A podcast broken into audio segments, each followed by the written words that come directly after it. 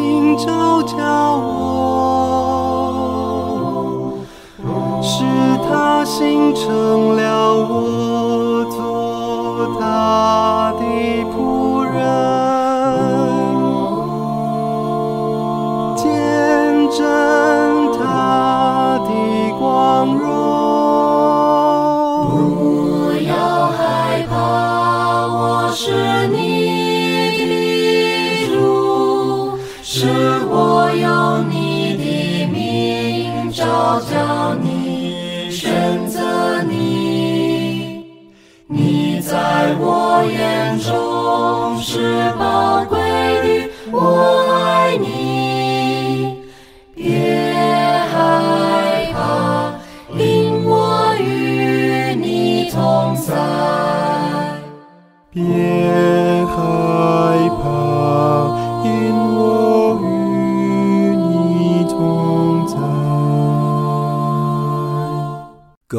主爱的听众朋友，大家好，欢迎各位再度来到多明我的家。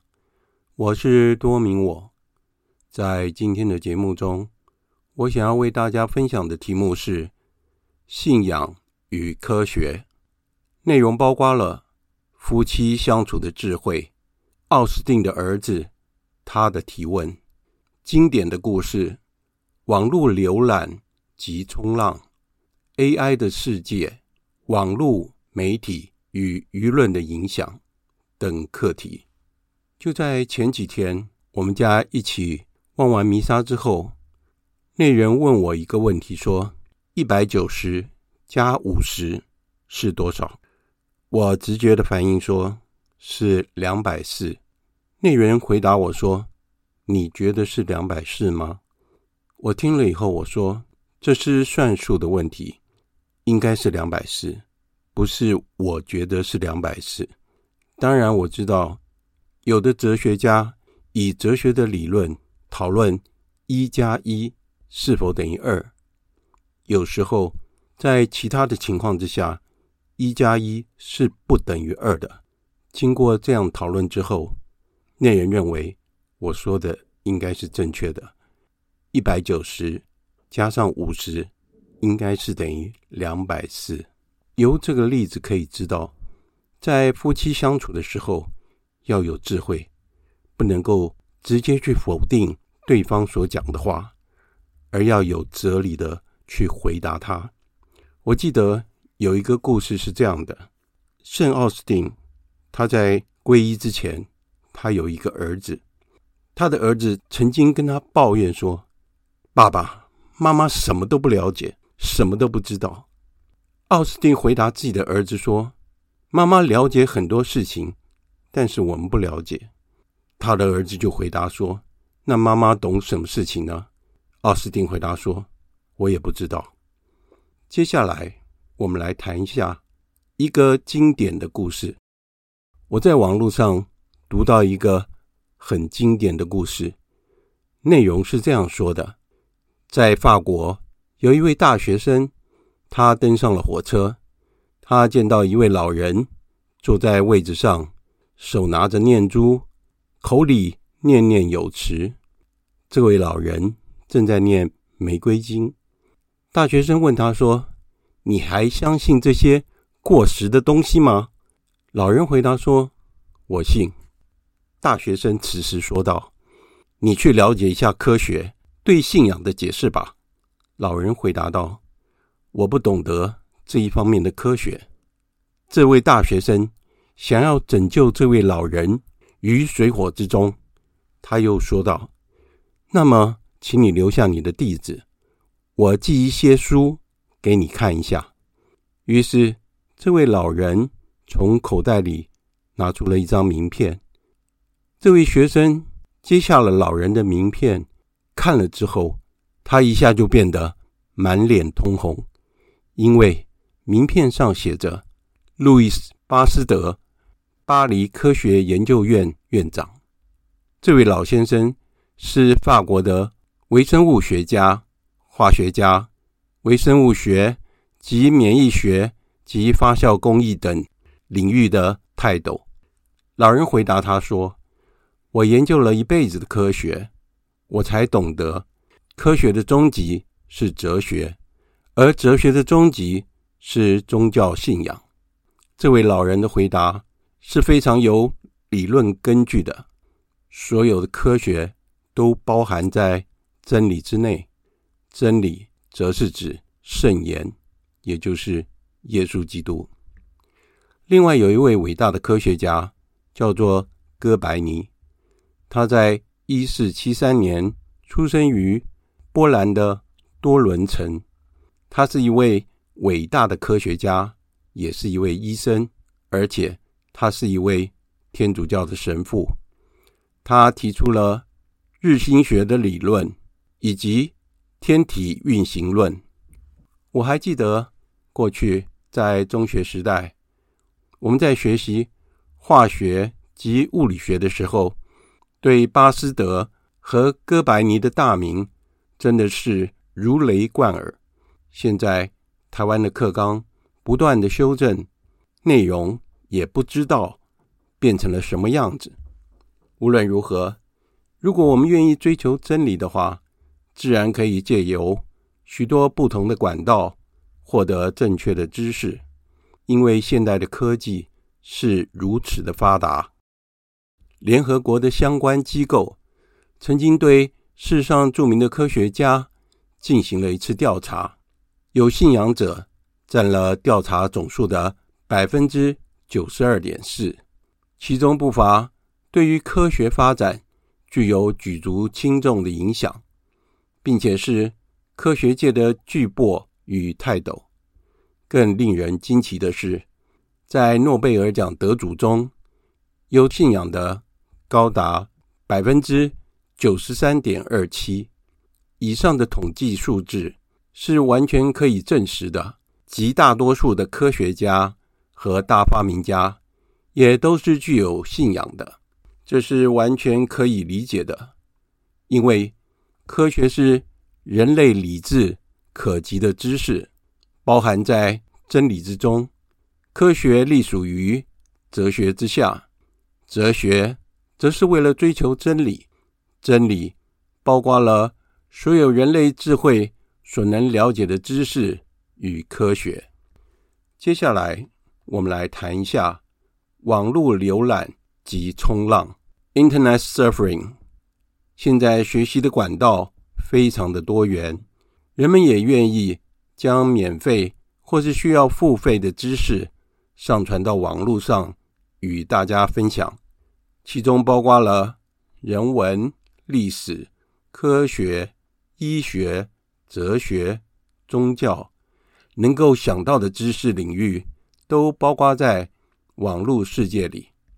因此，现在的人们想要自我学习，并不是一件难事。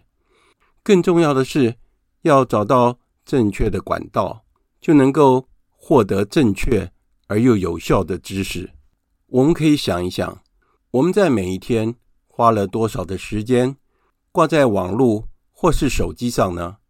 据说，人们浏览网页就如同冲浪一般，不断地更换网页，在每一个网页所停留的时间没有几秒钟，不断地享受视听的刺激，但是没有时间停下来学习真正知识性的相关内容。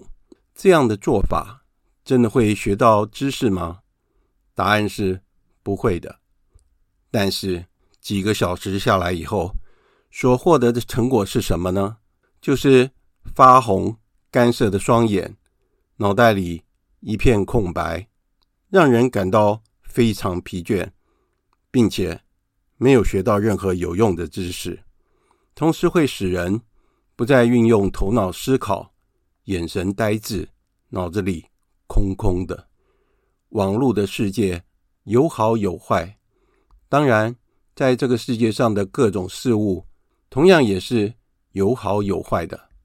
网络上有很多很好的知识，为我们来说是有很大的帮助的，从中能够学习。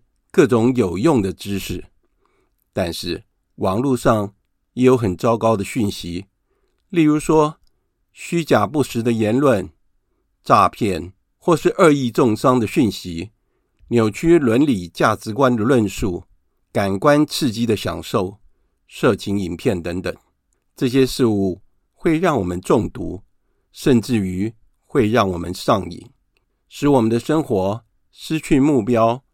并且感到非常的空虚，生活在幻想的世界里面。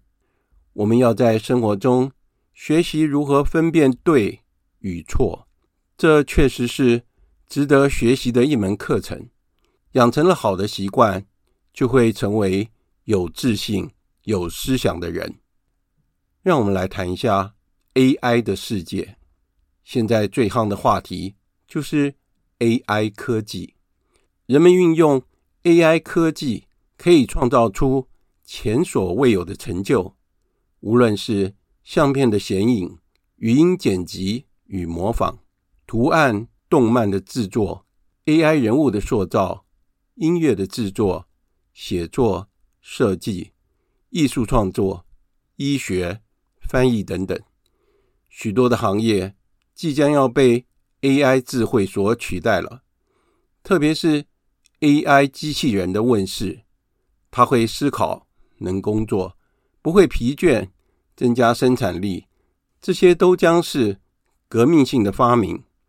有人推测，未来人类的智慧及劳力的工作都会被 AI 机器人所取代，人类不再需要思考，将会变笨，脑容量会逐渐的萎缩，智慧犯罪。将日益猖獗。那么，真正的人类要做些什么呢？是否要进入一个重新思考适当的法律架构、社会福利及伦理道德价值观的时代呢？我们会遭遇到这些问题吗？或是这些问题都要留给未来的人类去思考呢？科学的进步带来更舒适的生活方式。但是，如何维护人类的基本尊严，永远是最重要的课题。最后，我们来谈一下网络媒体与舆论的影响。网络媒体及舆论可以带来有益的讯息，教导人们正面的思想以及彼此尊重；也有许多负面的思想、错误的观念。使人失去了与生俱来行善避恶的想法，所以生活的秩序更趋于混乱。让我们不了解为什么会有那么多的问题，哪来的那么多的痛苦。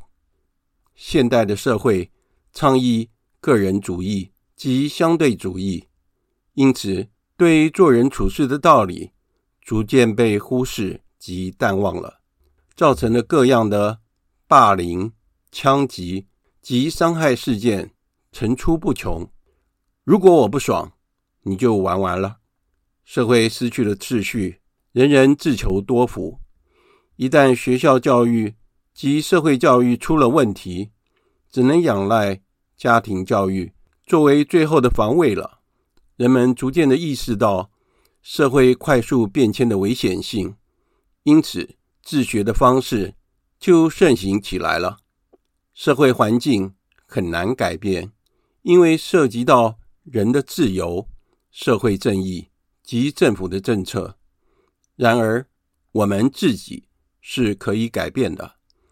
同样的，利用网络媒体及舆论的管道，传递正确与正面的讯息，带给家庭及周围的人们希望，并要坚持不懈地奋战到底，不要害怕。今天的节目就在这里结束了。感谢大家的收听，我们下次再会。